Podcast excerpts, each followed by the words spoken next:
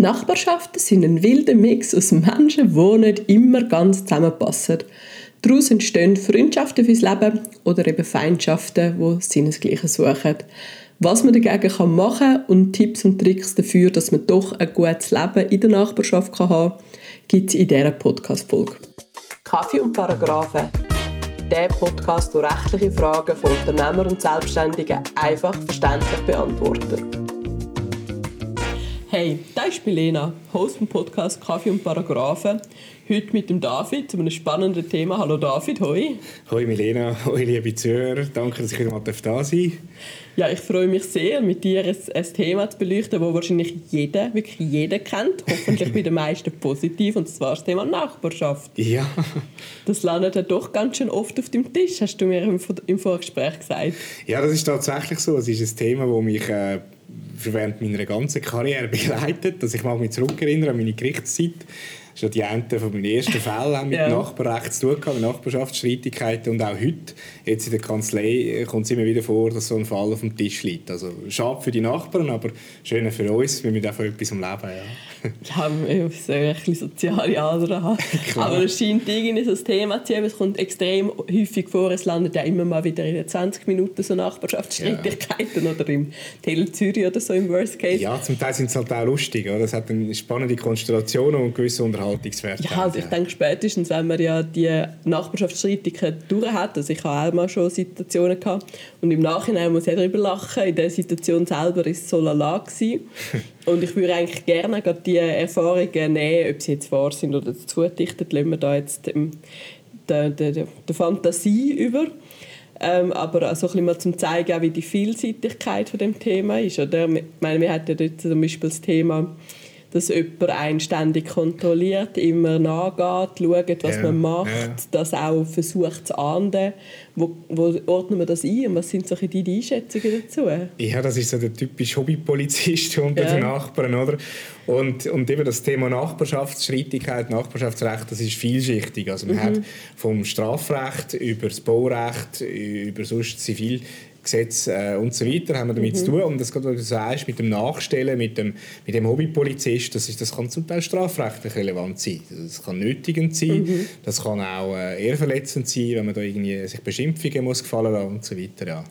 Das ist wahrscheinlich auch noch so ein schwieriges Thema, oder? von wegen Dokumentation, ähm, Beweismaterial, das ist auch so Zeug, das nicht so einfach ist, wahrscheinlich dann zur Anzeige zu bringen. Aber gescheit einfach mal vielleicht vorher schon einhaken, bevor man jetzt schon muss zur Anzeige gehen oder?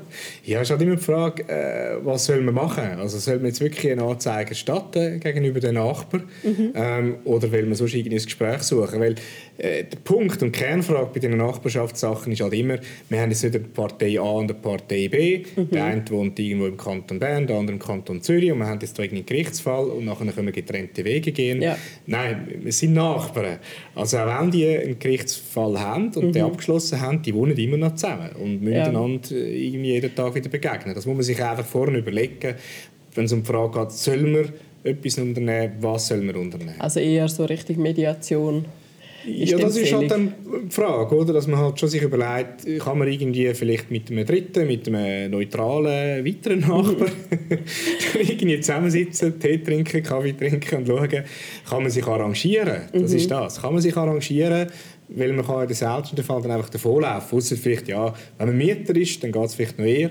Ansonsten, ja, der Aufwand ist halt gehört, doch groß zum Zügeln. Das ist so, genau. Also man versucht ja vorher schon man versucht ja vorher schon die ein oder andere Schritte in den Weg zu leiten. Ja. Jetzt gibt es ja nebst Nachstellung, Nötigung etc. ja noch, noch viel mehr Konfliktpotenzial. Ich sage jetzt mal einfach ein ganz einfaches Beispiel. Die Hecke. Die Hecke, genau, der Baum, die Hecke, der Strauch. Die Hecke. zu wuschelig, zu, gepflegt, zu wenig gepflegt. Jeder ja. hat einen anderen Anspruch. Jetzt ist noch das Laub übergewindet. Wie, wie geht man mit solchen Sachen um?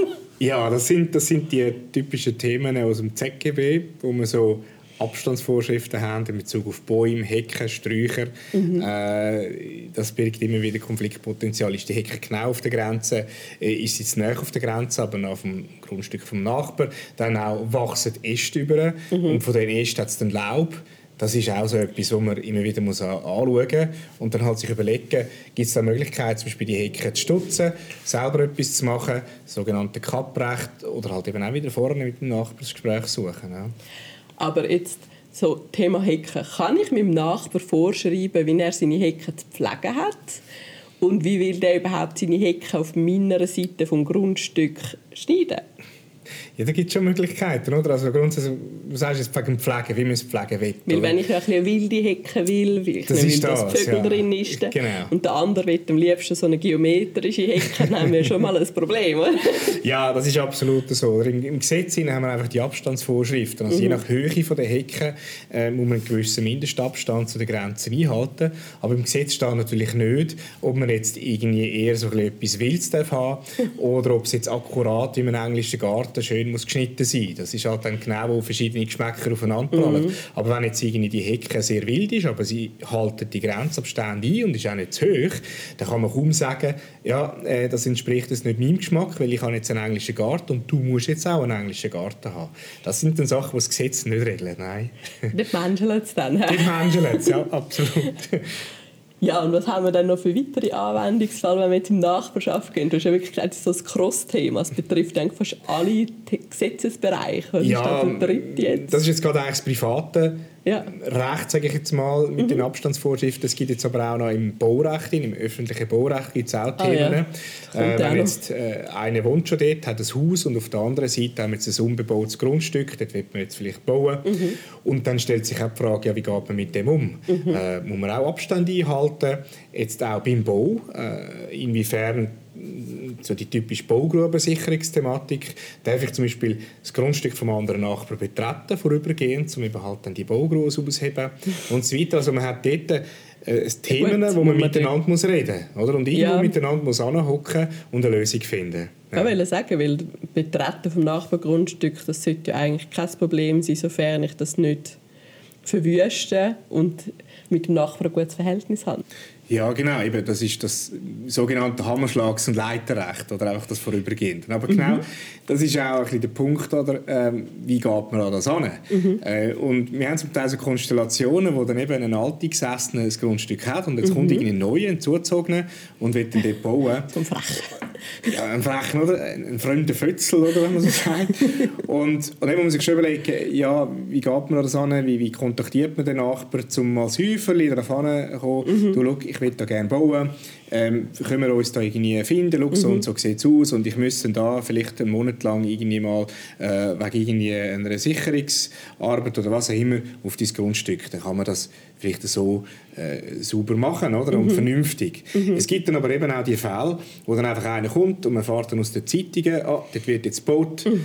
Okay. Äh, und, und dann einmal kommt eine Post vom Anwalt, wir brauchen jetzt da irgendwie Zustimmung für irgendwie äh, einen Grundbucheintrag und so weiter und dann wird man völlig überfahren und dann ist ja logisch, dass dann ja. der Nachbar, der vorhin schon tätig ist, dass der irgendwo zumacht und sagt, halt, ähm, da mache ich jetzt nicht mit. Der sollte yeah. sich zuerst mal vorstellen und Wird überhaupt... Wird vor den Kopf gestoßen genau. irgendwo, oder? Und das sind dann weniger jetzt rechtliche Sachen, sondern mehr so ein zwischenmenschliche, mhm. halt, wo, wo, wo der Anwalt jetzt fast eher so ein, ein Psychologe dann ist. Mhm. Und das sind jetzt auch Fälle, die ich gerne begleiten und immer wieder halt auch haben. Und ich sage, ich unterstütze euch, wir können da irgendwie eine Vereinbarung aufsetzen und so weiter, aber eben mhm c'est le temps qui fait la musique, das ist einfach sehr wichtig. Äh, mhm. Unterschätzt das nicht, ja. Ja, ich denke, das macht ja eigentlich mega viel Sinn. Also im Endeffekt, wenn ich etwas will von jemandem, dann ist es auch mir, um ein gutes Verhältnis, genau. eine gute Basis für genau. das zu schaffen. Also strategisch halt mich mal genau. vorstellen, vielleicht noch ein Willkommensgeschenk für mich überbringen, um schon mal gut Wetter zu machen. ja, äh, am Schluss des Tages, wenn man sympathisch sich positioniert, dann lohnt sich das auf jeden Fall, weil eben mehr will, also ist ja, bauen heisst ja für mich jetzt immer Dreck, Lärm genau. und irgendwo viele Leute. Das ist und das genau ist das. Die drei Sachen, die ich eigentlich nicht will. Aber wenn jemand nett ist, dann kann ich durchaus einen Monat das Auge zudrücken. Das ist, das ist genau das, oder? Zum den Kreis zu schliessen, wo wir gesagt haben, es am Schluss haben wir das nachbarschaftliches Verhältnis. Man mhm. wohnt dann dort. Es ist ja. auf längerfristige Zeit angelegt, oder, wo mhm. man ein Stück miteinander muss auskommen muss. Und ich glaube, dort zeichnet sich auch ein guter Anwalt dadurch aus, dass er halt eben genau das Zwischenmenschliche erkennt und merkt, da, da muss ich irgendwo so ein bisschen die Emotionen rausnehmen. Weil bei diesen Nachbarschaftsstreitigkeiten geht es meistens um Emotionen. Mhm. Man ist da irgendwie geladen und es geht in den seltensten Fällen um viel Geld. Es geht nicht irgendwie um Forderungen von mehreren hunderttausend Franken. Es Nein. geht um ideelle Sachen. Mhm. Mir gefällt das nicht, wie der seinen Garten hat. Mir gefällt das nicht, dass er jetzt einen so farbige Gartenzwerg hat. Äh, das sind die Themen, oder, die dann die Leute beschäftigen. Ja, da beschäftigt mich jetzt aber auch gerade etwas. Könnte ich so einen riesigen Jeff Kuhn-Pudel in Pink in meinen Garten stellen, wenn der dann immer zum Nachbarn rüber schaut? Oder muss ich da schon etwas einholen? Ja, also von Jeff Koons gibt es noch andere Kunstsachen als nur das mit dem Pudel, aber ja, ich glaube, der Pudel ist, ist, ist vertretbar. Ich glaube, das ist auch wieder das, es sind im Nachbarschaftsrecht oder gibt es auch die Bestimmungen mit den Emissionen, mhm. oder? Ähm, Staub, Lärm, Dreck. Es gibt auch die verschiedenen Entscheidungen, wo halt dann auf dem Nachbarsgrundstück ein Puff ist. Ja. Ähm, und, und da ist jetzt auch wieder die Frage, ist jetzt so eine Installation, eine Kunstinstallation, ist das jetzt verbunden mit einer negativen äh, ideellen Emission? Das stört mich, das tut mir, mir jetzt in den Augen weh. Und das ist halt auch wieder so ein bisschen ein Wertungs- Frage. Oder? Ja. Also, ist das jetzt wirklich eine Emission? Passt das vielleicht auch ins Quartier? Wie sieht das aus? Was ist das für eine Nachbarschaft? Äh, kann man das ein bisschen verstecken, irgendwo hinter einer Hecke? Das sind dann so ein bisschen Fragen, die sich jetzt müssten Richter überlegen Aber ich denke jetzt per se, irgendeine Kunstinstallation äh, kann man jetzt nicht einfach so verbieten. Man ja. darf ja schon ein bisschen machen seinem Garten, was man Natürlich, möchte, solange jetzt das nicht irgendwie die anderen stört. Stört, genau. Ja. Oder da ist einfach wieder so ein bisschen der, der, der Kant halt, oder? Man kann die Sachen machen, wo man jetzt einfach einen anderen nicht stört. Äh, aber klar, es ist jetzt wieder das, im Gesetz ist das natürlich nicht geregelt. Oder? Es mhm. ist auslegungsbedürftig, die Werte wandeln sich auch, mhm. die Anschauungen wandeln sich, ähm, jeder hat einen unterschiedlichen Geschmack und das ist genau wieder der Kern, wieso wir halt da konfliktträchtige Themen haben in dem Nachbarschaftsrecht. Das heisst eigentlich, die Fälle, die bei dir auf dem Tisch liegen, da geht es teilweise ums Gesetzliche, aber teilweise auch wirklich um Mediation und genau. um Lösungsfindung. Also das hat dann doch noch ein bisschen, geht doch eben im Psychologen Ja, also ich, ich finde als Anwalt gerade darum das Thema Nachbarschaftsrecht eben spannend, oder? weil es halt eben vielschichtig ist. Es ist an der Grenze mhm. von verschiedenen Rechtsgebieten und eben es braucht ein bisschen Fingerspitzengefühl und ich denke auch ein bisschen, ein bisschen Erfahrung, äh, mhm. äh, gesunder Menschenverstand, sodass man die Klienten und vielleicht auch beide Nachbarn ein bisschen in der Hand kann nehmen und nicht noch zusätzlich Öl ins Feuer gießen, oder? Weil das ist genau das auch, was man dann zum Teil erlebt, wo der Anwalt kommt und dann erst recht nochmal einheizt. Ja. Und, und, das bringt dann niemandem etwas, oder? Der Anwalt wohnt dann nicht dort. Der kann dann die Rechnung nein, nein. stellen und der Fall ist für ihn abgeschlossen. Aber die Nachbarn auch nicht, ja. ja. Also ich denke sowohl für den Anwalt, aber auch natürlich für, für als Hausbesitzer oder Wohnungsbesitzer ist, glaube man muss dann nicht noch Öl ins Feuer gießen im Sinne von, dass man dann extra noch irgendeinen bösen Gartenzwerg ausstellt. Oder, ja, das auch Oder irgendwie sonst noch ja. so ein paar Sachen macht, die genau. vielleicht jetzt genau. anecken.